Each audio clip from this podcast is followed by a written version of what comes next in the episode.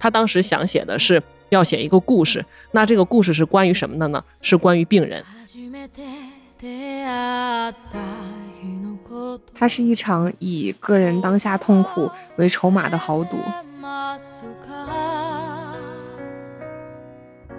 在这个时候对癌症全力以赴，就好比是在不知道万有引力定律的情况下就试图登陆月球。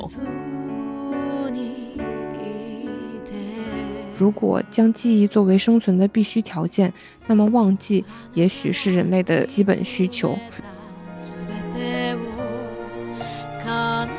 这么疯狂的尝试那么多的呃药物组合，但是以病人的这个承受的痛苦为代价，究竟值不值得？但是敌人在哪？敌人是谁？你该怎么办？没有道路，不变方向，没有地图，缺乏训练。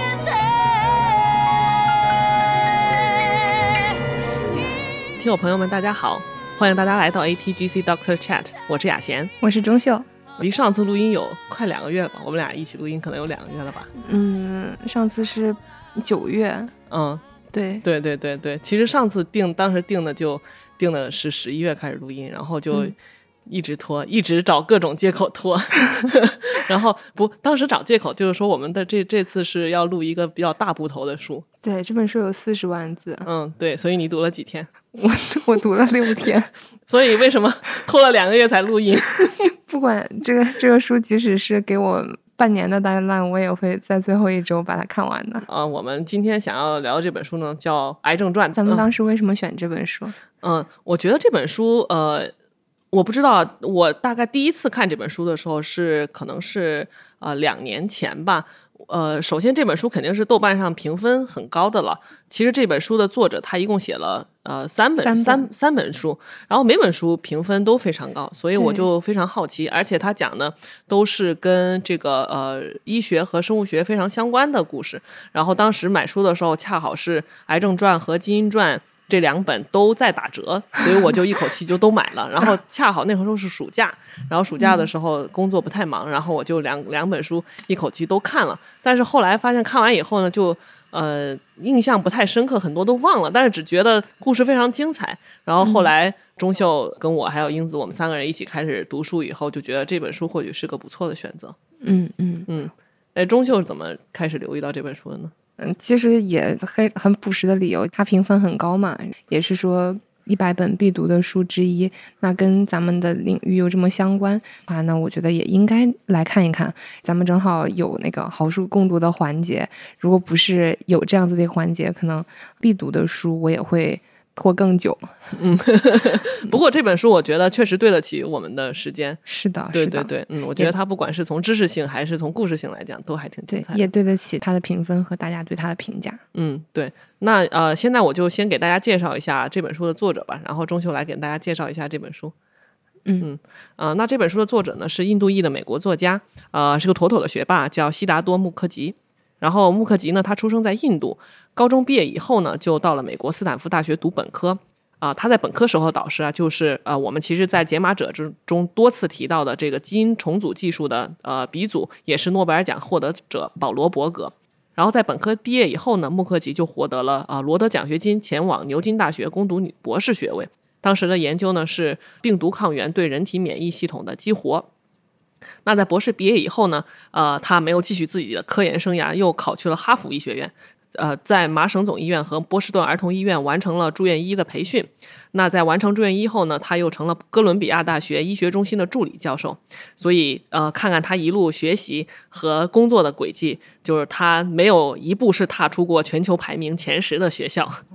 对，然后这个是他的这个教育经历和学术经历啊。但是我觉得能有作为一个这么出色的呃科学家，还能把写作当成自己的另外一个专业，我觉得确实也非常不容易。但是写作其实是穆克吉的另外一个副业，而且他不算高产，但是他它每一本书呢都特别的经典啊。第一本书呢就是我们今天想要读的这本书，这个呃二零一零年出版的呃《癌症传》。那《癌症传》呢，其实是讲人类认知研究和治疗癌症的历史。那二零一六年呢，他又出版了《基因传》，讲述的是一部遗传学的历史。那最后出版呢是今年出版的一本叫《细胞传》的呃书，现在还没有以中文的形式引进中国。那它讲述的是我们如何理解细胞，以及我们如何利用细胞特点来治愈疾病。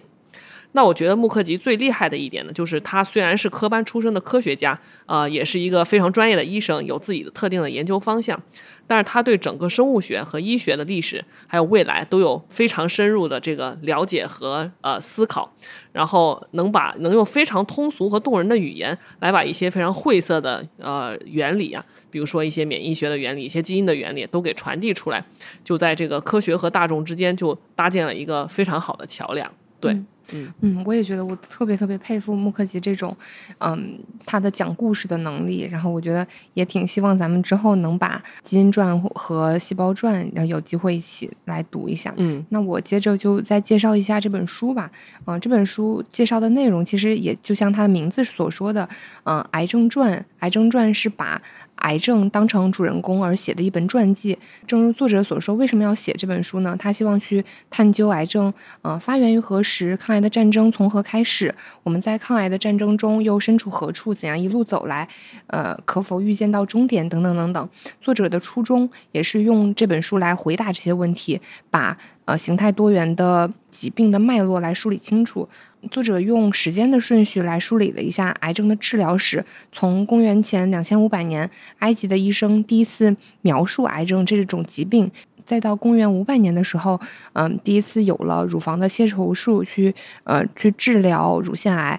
然后再到公元一世纪，盖伦用嗯黑胆汁的假说第一次去试图描述癌症的机制，然后再到二十世纪之后，我们比较熟悉的化疗、放疗、激素治疗、靶向治疗等等等等。这本书还介绍了在癌症的临床研究过程中相关的一些实验方法。比如说动物实验、双盲实验、统计学的方法，这些方法也在不断的迭代。那除了临床的研究之外呢，作者还探讨了癌症相关的一些政治问题、疾病的预防和医学伦理问题等等等等。我觉得作者真的是非常全面的讲述了呃人类与癌症之间这几千年的一些故事，而且也真的是讲的非常好。嗯嗯，对，嗯，就是光听我们讲，就是说介绍这本书讲了些什么，其实就是显得有一点干。刚才我们在来录节目之前，其实我看了穆克穆克吉他当时这本书新书发布的时候，他在哈佛大学的一个书店发布的一个，就是他做了一个小小的演讲嘛，像相相当于给自己的书做了一个广告。他当时就说，他说他呃写这本书一开始从来没有想过说。要把这本书当成一本呃，要写科学进程，像要写癌症研究史的这么一本书。他当时想写的是要写一个故事，那这个故事是关于什么的呢？是关于病人，就是他是他是说，那我希望是呃，把这本书当成一个。写经受癌症的这些病人，他们经历过一些什么样的痛苦，然后他们有什么样的希望，然后但是至于其中这些科学进展，然后还有一些呃技术的进步，在他看来其实是一些次要的，所以我觉得这个也是这本书里头能充满感情。我我真的深刻能体会到，就是穆克吉作为一个癌症科学家和一个癌症医生，他对病人倾注的不只是说我想把你的病用某一些。科学或者用一些药物来治好，然后更重要的是，我觉得他们是真的体恤到病人的这些痛苦，所以我觉得这个是这本书真正特别打动人的地方。嗯，当然，我们作为可能呃，就是也是医学科学工作者来讲，可能会非常注意那些关于癌症治疗还有药物机理的一些。东西，但是即使就是咱们如果没有那方面的背景，我觉得这本书依然是一本特别打动人的书。是的，是的，我觉得可能用人把故事串联起来，要比呃用科学技术把故事串联起来，呃更能够去讲好一个故事。对对对，包括它其实里头讲到了很多，比如说遭受白血病的儿童的家庭，然后那些乳腺被切除的女性遭受的痛苦，然后那些。被化疗折磨的病人，就是每一个地方都让我觉得好像跟那些病人感同身受，对，然后也深感觉到科学进步真的是。以病人的生命为代价换来的，是是，而且穆克吉作为一个呃临床医生，这本书里面也有写到他自己的病人的一些病例嘛，因为他亲身接触了，也因为他自己就是这样子临床医生，所以能够用他这样子的视角，更好的去讲一个故事。然后你说用病人的生命堆起来的这一点，我在看这本书的时候也特别有感触。其实冲在前面去推动医学进展的是医生，但是比医生更重要的其实是那些病人的生命，是他们用生命来推动的这些医学的进展。之前咱们也有提到的日剧《白色巨塔》嘛，《白色巨塔》这个名字的来源是说白骨累累。堆积成塔，嗯，就医学的高峰也是用白骨来堆积起来的。嗯，其实刚才刚才聊到，就是穆克吉特别以这个呃病人为中心来写他的这本书，来写他的故事啊。他一直在强调他在写一本故事。然后我觉得他对很多事件有自己特别独特的想法，尤其是我们现在觉得是一些推动了历史进程非常伟大的事件，包括这个呃钟秀可能一会儿会聊到的，就是这个乳腺外科手术的这个进步，然后这个呃包括。化疗药物的进步，然后呃，就尤其是美国这个癌症法案的一些推进，就是在我们现在看来，它实际上是一些呃，就是极大的促进了科学研究的这么一些呃人物或者事件吧。但是啊，在穆克吉的笔下，就是说这些事件其实呃，并不像我们所想象的那么正面，其实而是其实里头充满了斗争，然后充满了撕扯，然后甚至是有时候。呃，也是非常的崩溃和负面的，嗯，所以我觉得一会儿我们也会也也会聊到，只是我觉得让我看到了就是很多事情的两面性吧，对对对对，有有正面的，有负面的，才组合起来才是真实嘛。这本书给我最直观的感觉是，它在我看来是一本特别有史诗感的科学传记，嗯，它。从时间维度上，这本书讲述了从十九世纪之后这一千多年以来，呃，我们跟癌症，嗯，共同战争的历史。这个历史其实也是医生用他们的科研工作，病人用他们的生命来共同谱写的一个宏大的叙事。我觉得癌症确实很复杂，即使是站在嗯二零二零二三年的我们，也还是并不能够真正的去解决癌症的问题。那，嗯。我就觉得，当我们在看这本书的时候，其实是其实是站在历史中去看待历史了。嗯，也许未来一百年、两百年之后的人们可以攻克癌症了，然后再回来看现在的我们在 suffer 的这些癌症生物学的问题，也会觉得无比唏嘘。其实我不知道一百年、两百年的这个时间到底是悲观还是乐观。毕竟，就是科学的发展其实是跳跃式的，而不是直线式的，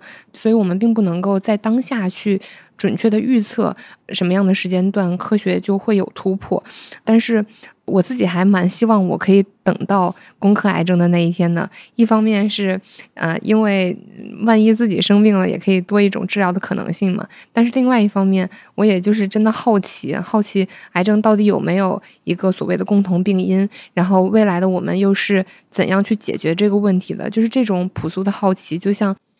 去解一道。嗯，不会算的数学题，然后那个时候就很希望去看一看标答，然后看一看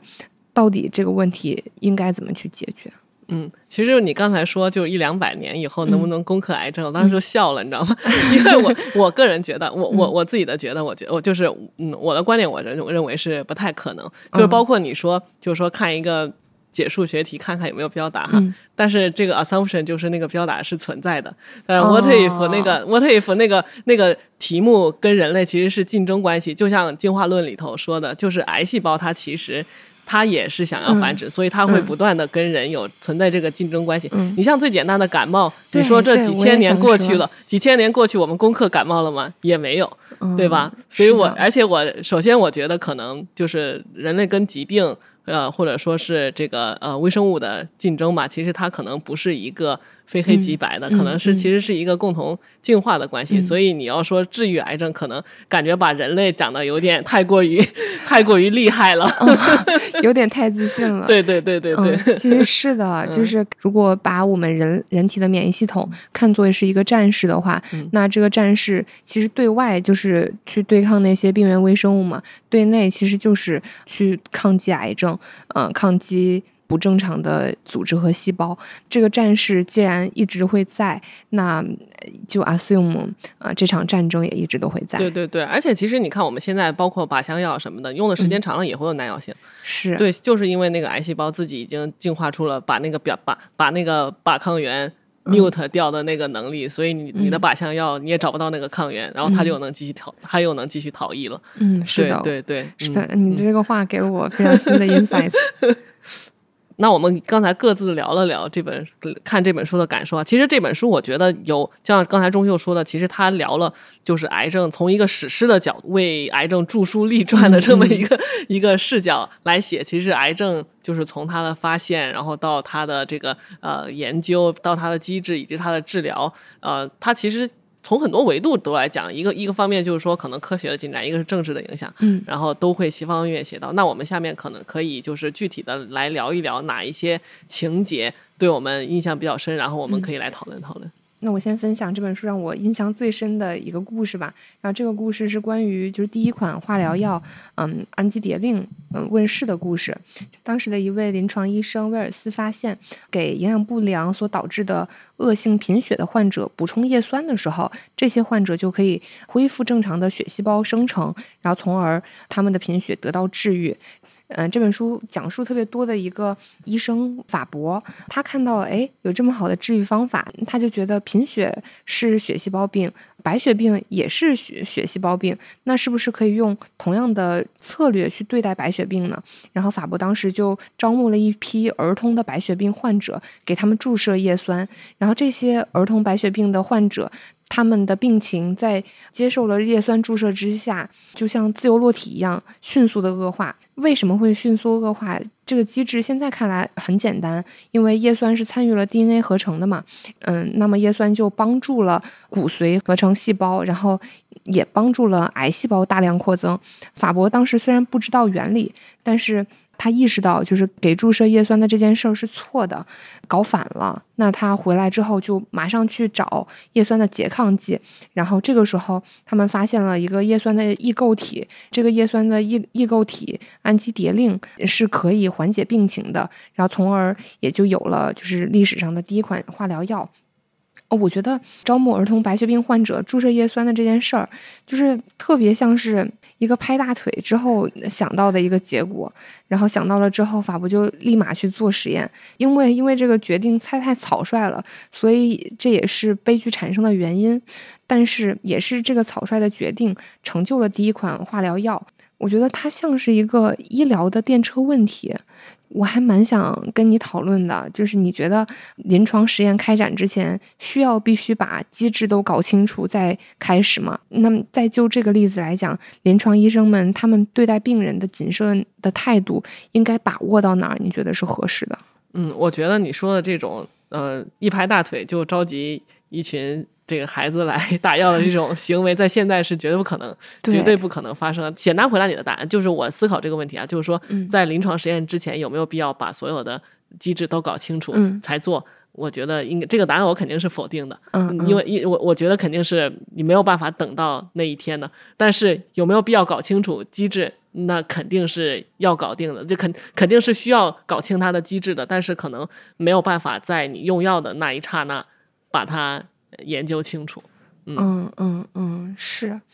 啊，其实我问你之前，我也有思考过这个问题嘛。就是思考这个问题会让我觉得很很难过，因为就当我带入到患者的角色的时候，我觉得他们最希望得到的是救助，而不是用自己的生命去推动临床医学的进步。然后，但是但是这件事儿又没有办法吧？就是嗯，这个是让我难过的点。但是反过来。也会有一点点，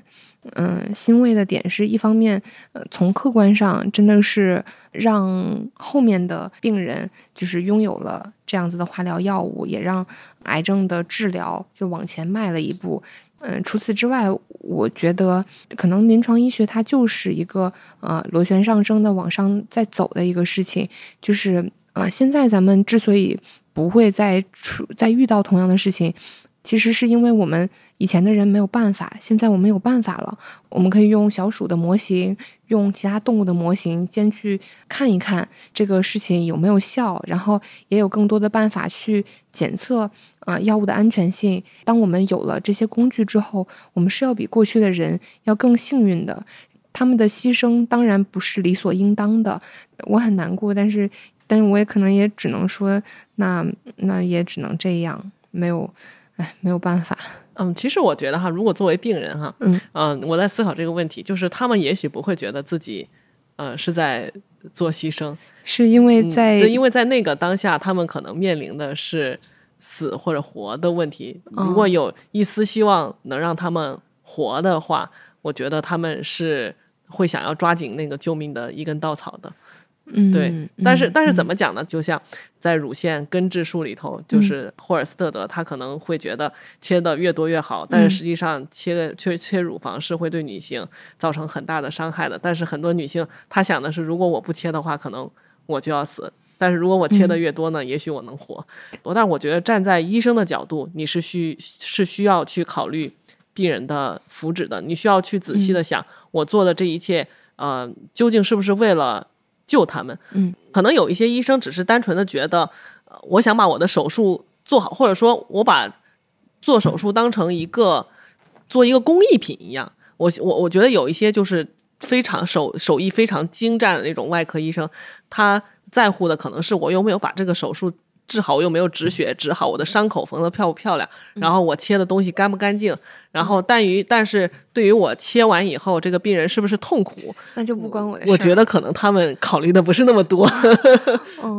嗯，对对，我还要补充两个，刚才刚才那个钟秀提到了两个人啊，一个一个是那个呃呃法博，法博其实是这本书里头一个非常非常重要的人物。呃，哈佛的医学院它现在就叫 Sydney Faber 呃 Medical Center，就是用法博的名字来呃这个呃命名的。然后法国在刚刚出道的时候，他其实并不是一个医生，他其实是一个。病理科的长期在医院地下室，就是看解剖尸体以及看病理切片的这么一个病理科医生，所以是他把整个癌症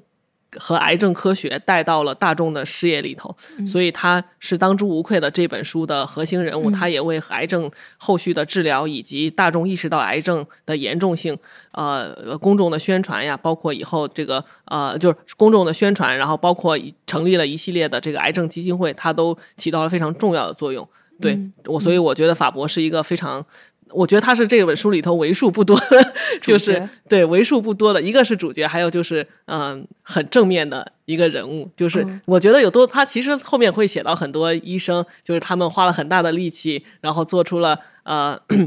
在我们现在看来还挺挺卓功勋卓著的这个嗯工作，就就是工作吧。但是实际上他们很多是没有站在病人的角度嗯考虑问题的。嗯嗯，对对，我觉得，所以，所以我我也这法博也是这本这本书里头我觉得很佩服的几个人之一。嗯是的，对对对，然后还有就是刚才钟秀提到这个叶酸拮拮抗剂，叫、现在叫它现在其实有个改改改良版。你那本你刚才那个叫什么叫氨基蝶呤，氨基蝶呤？现在叫叫啊叫氨甲蝶呤。氨甲蝶呤其实是氨基蝶呤的一个改良版。对，嗯就可能做了一点修饰吧。嗯对对对，它其实现在是现在它是一个特别广泛的药物，是用在治疗女性的宫外孕。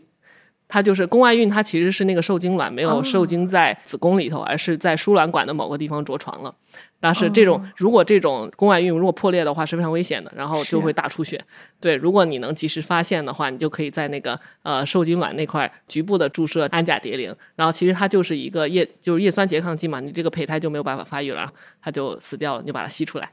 嗯，啊所以它其实是对对的，它除了是一个特别现，除了是一个抗癌药物以外，它还是治疗女性宫外孕的神药。但是其实这个跟咱们之前讲那个我们为什么会生病的其中一个观点还挺不谋而合的，就是无论是肿瘤还是胎儿，其实都是嗯希望没有节制的从母亲那边获得资源。嗯，对，这么讲，其实宫外孕它就相当于是一个一个长在输卵管那儿的肿瘤。对，如果你如果你不去抑制它，它可能就会要了母亲的命。是的，是嗯的，，对，嗯。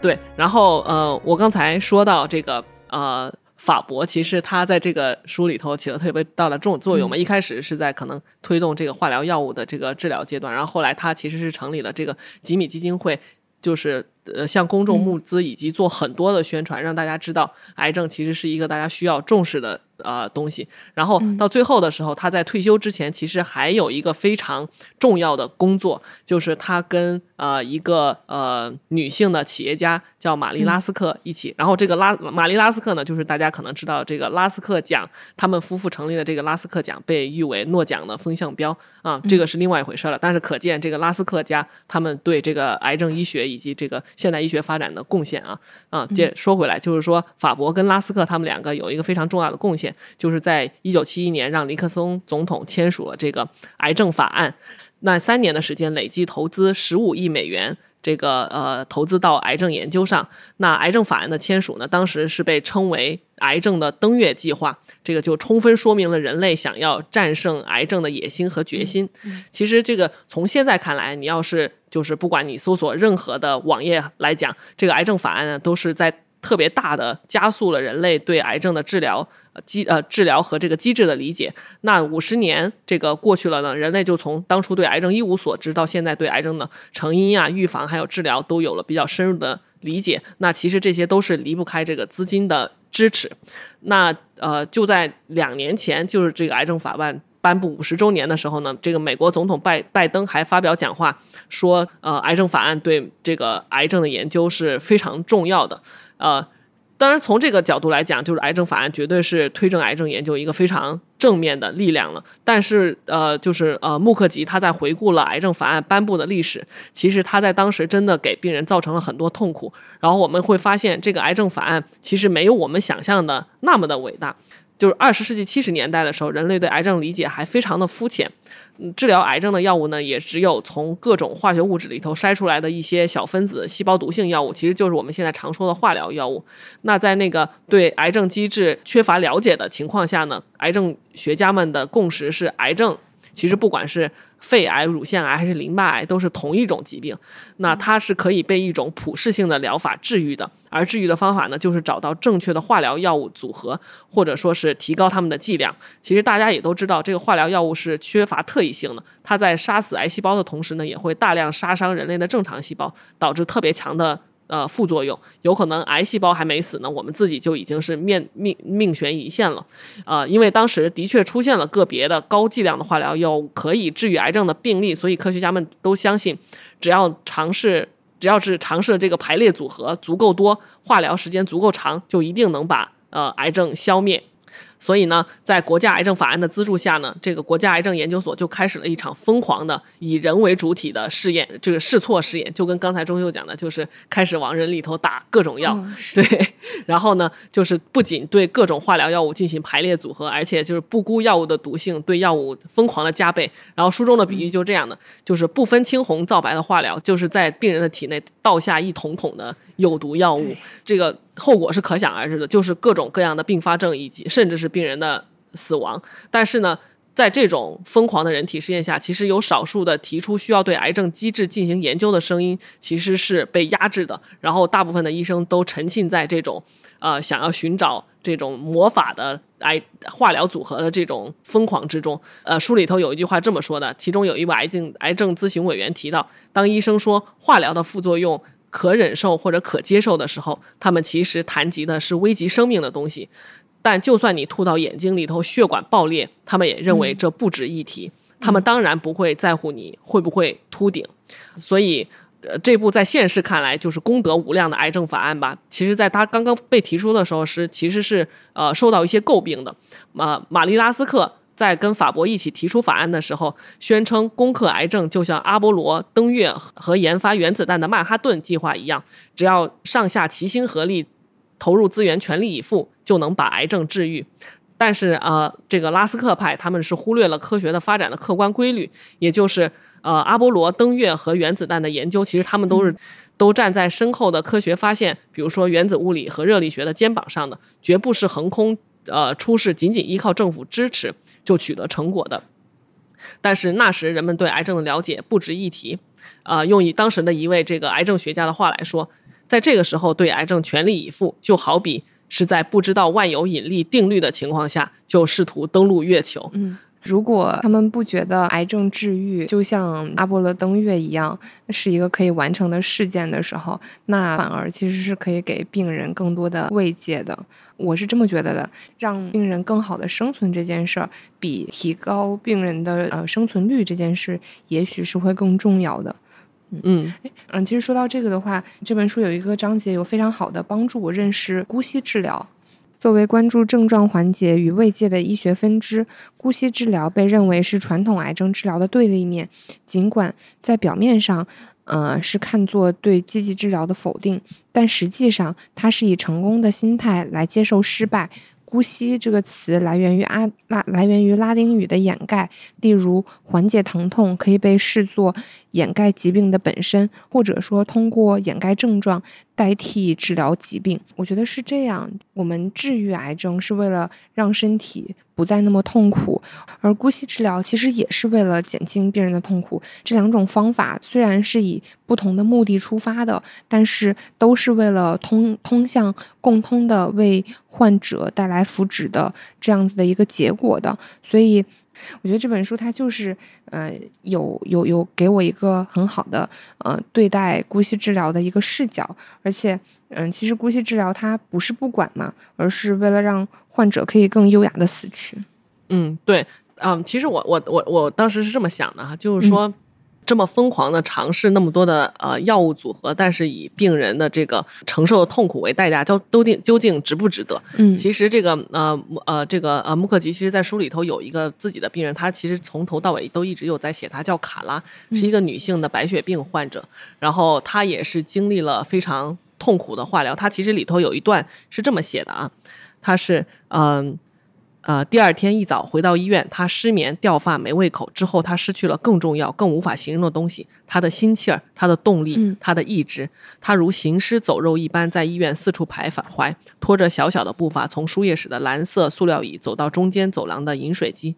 他的忧郁固化成某种坚硬的甲壳，而他本能的钻了进去，把一切关在外面。他失去了朋友。嗯，卡拉到在经历了这种多轮的癌症化疗以后，感觉他的灵魂都被抽空了啊！当时我其实是觉得非常不值得的。嗯，我觉得他承受了这么多痛苦，也许他到最后，嗯，有可能是死去的那一个。但是到最这本书的最后的最后，卡拉的癌症。竟然没有复发，就是他真的被治好了。然后当时我又为一开始的自己的那种 懦弱的表现说：“难道痛苦我就不值得再尝试一下？”当时我又觉得这么多痛苦，如果真的能活下来，或许是值得的。其实我觉得，如果这个病真的没有办法治好了，我觉得我我推崇，然后我也希望就是能推行下去的一个这个呃方法。但是如果 what if 就是我还我真的能。活，然后能活得更久，不是说只活一个月、两个月，我能永远活下去，我就是一直活到呃七八十岁。我觉得这样是不是值得尝试一下？所以我就我整个人就非常撕裂，是吧？就是因为你在那个当下，你没有办法确定这样的疗法究竟能让我活多久，因为我毕竟要承受非常非常多的痛苦。有没有一个合适的比喻？就好比说。它是一场以个人当下痛苦为筹码的豪赌。对对对对，你对对你这个比喻特别特别的合适。就是如果我赢了呢，对吧？可能大概率我会输，但是如果我赢了呢？啊，书里面有一个穆克吉的病人卡拉，对我我说的这个病人叫卡拉。对，他有说过，嗯，起初我不知道为什么会生病，之后我也不知道为什么被救治，但白血病就是这样变化莫测。嗯，就可能可能这也是面对一个赌局的时候，当下最真实的感受吧。对，我觉得从从病人的角度来讲，如果如果告诉他有一丝希望能活下去，我觉得他愿意付出百分之百的努力。对，然后就其实刚才就呃，我觉得书里头就有很多这种，嗯，在呃现实看来功德无量的这些呃壮举吧，其实，在穆克吉的笔下显得，嗯，人类是如此的狂妄，然后又嚣张，然后又普信。所以下面下面这个还有还有一个章节也是这样的。我确实是被那个书里面一八八零年那个年代，他们对乳腺癌的救治方法就是。震惊到了，嗯，当时，嗯，当时那个年代其实是以就是放血拔罐为主要治疗方法的年代嘛，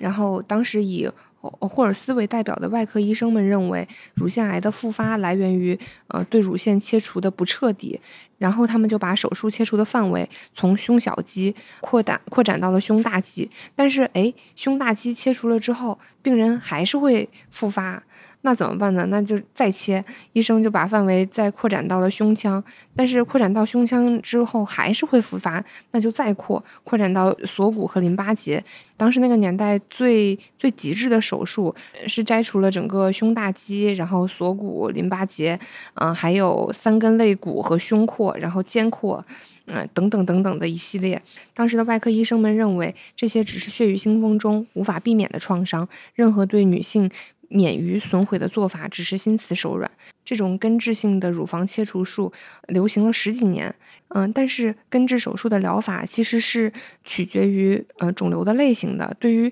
局部的肿瘤来说，就是这种这么大的创伤是没有必要，而且为时太早的。对于已经转移了的肿瘤来说，这个手术又毫无意义。在后来的统计学里面发现，是否实施根治性的乳房切除术，其实是没有就是对病人生存率的显著性的改善的。但是当时的医生认为，呃，这种方法对。局部肿瘤的复发是有所缓解了，我想了一下，那可不是有所缓解了吗？你都切了还怎么复发呀？然后我看这本书的时候，觉得就是那个年代他们的医疗方法还挺豪放的，比如说。不知道放血为什么有用的时候，觉得啊，咱们先放了再说。不知道为什么切除卵巢可以缓解乳腺癌的时候，就咱们先切了再说。除了临床医学是这样，那个年代的，就是科研也非常的豪放。比如说，当时的一个微生物学家吧，就马歇尔，他是发现了呃幽门螺旋杆菌的这个人。他他当时的实验目的是为了去证明幽门螺旋杆菌可以。导致肺癌，然后他就培养了很多幽门螺旋杆菌，但是没有办法去造模型。为什么没有办法造模型？是因为在人类身上造模型是不符合实验伦理的嘛？他那会儿有实验伦理吗？让我有点惊讶。你接着说，他就把自己当成了一个模型，先是断食了几天，然后直接喝了幽门螺旋杆菌。好像喝完以后说，当天晚上就觉得肚子难受，然后开始上吐下泻。对，然后好像是检查了一下自己的呕吐物还是排泄物什么的。对，然后发现里面有幽门螺旋杆菌，就是以身试毒，最后证明了胃里头真就是强酸环境下真的能生长幽门螺旋杆菌。是的，我就我就是纯粹被这件事震惊到了。嗯嗯就是可能早年的医学和科研都是这么的豪放吧。嗯。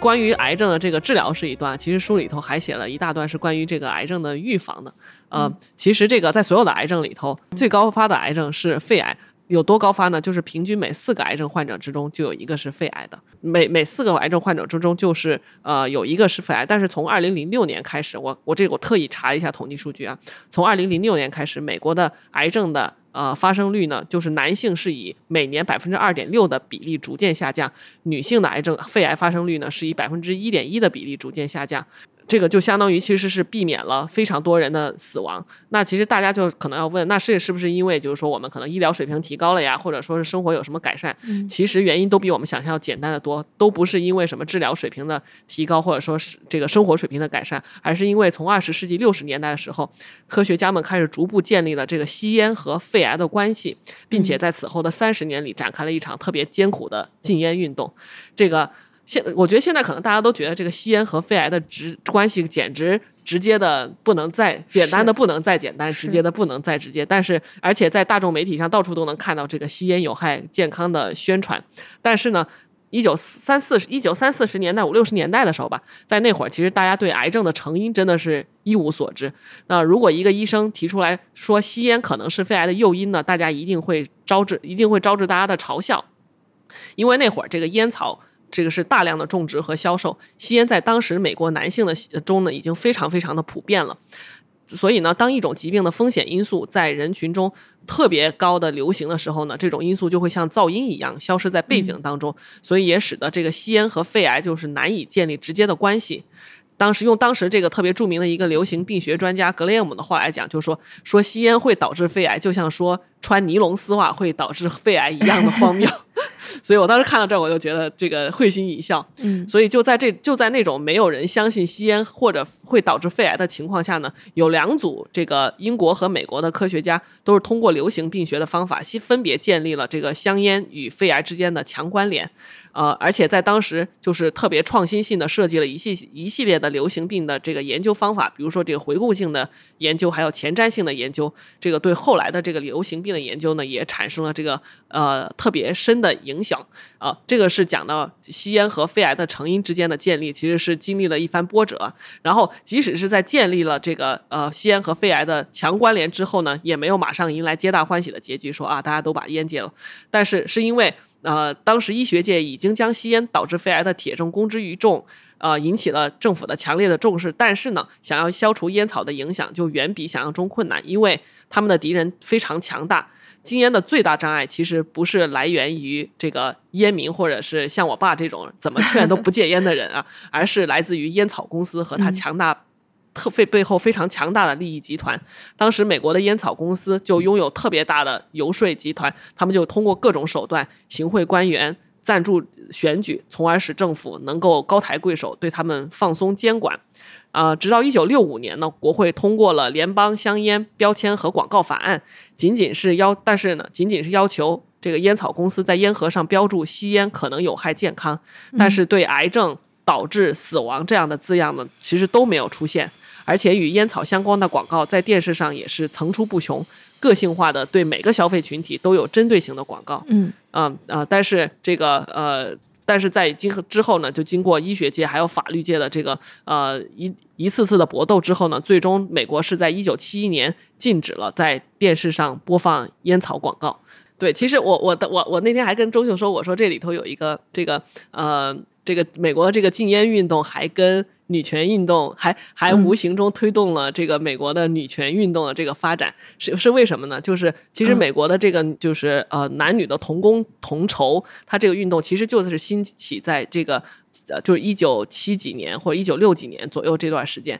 然后那段它的一个先锋的组织呢，就是美国呃女子网球联盟，就 WTA 女子网球联盟，他们呃有几个选手就是非常强力的主张要跟男性。同工同酬，然后在男性的公开赛拒绝他让他们参加的时候，他们就自己组织了一场公开赛啊，然后他们也自己成立了自己的网球联盟，就是 WTA。那这个联盟是谁赞助的呢？就是这个 书里头已经强调了很多遍，这个臭名昭著的美国三大烟草公司之一，这个叫 Philip Morris 这个公司，他们为什么要赞助这个比赛呢？就是因为在那个时候呢。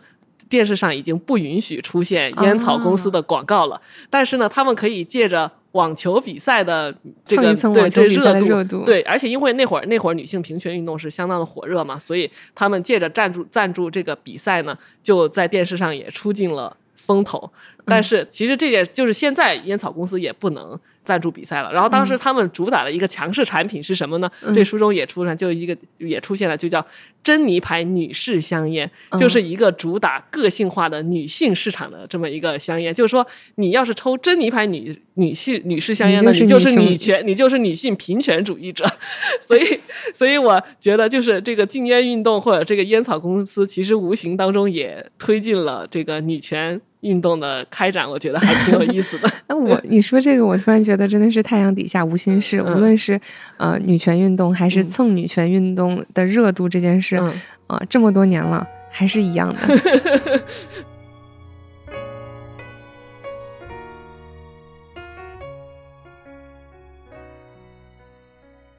我我其实还蛮想分享这本书特别有文学性的两个段落吧，然后这两个段落分别是呃两位癌症病人对他们的呃病程的介绍。第一个病人是奥尔索普，然后书里面是这么写的，嗯，奥尔索普回忆到，为了防止患者跳楼自杀，其所在的病房的玻璃上都安装有铁丝网。当时这些病房里流行着集体失忆。如果将记忆作为生存的必须条件，那么忘记也许是人类的基本需求。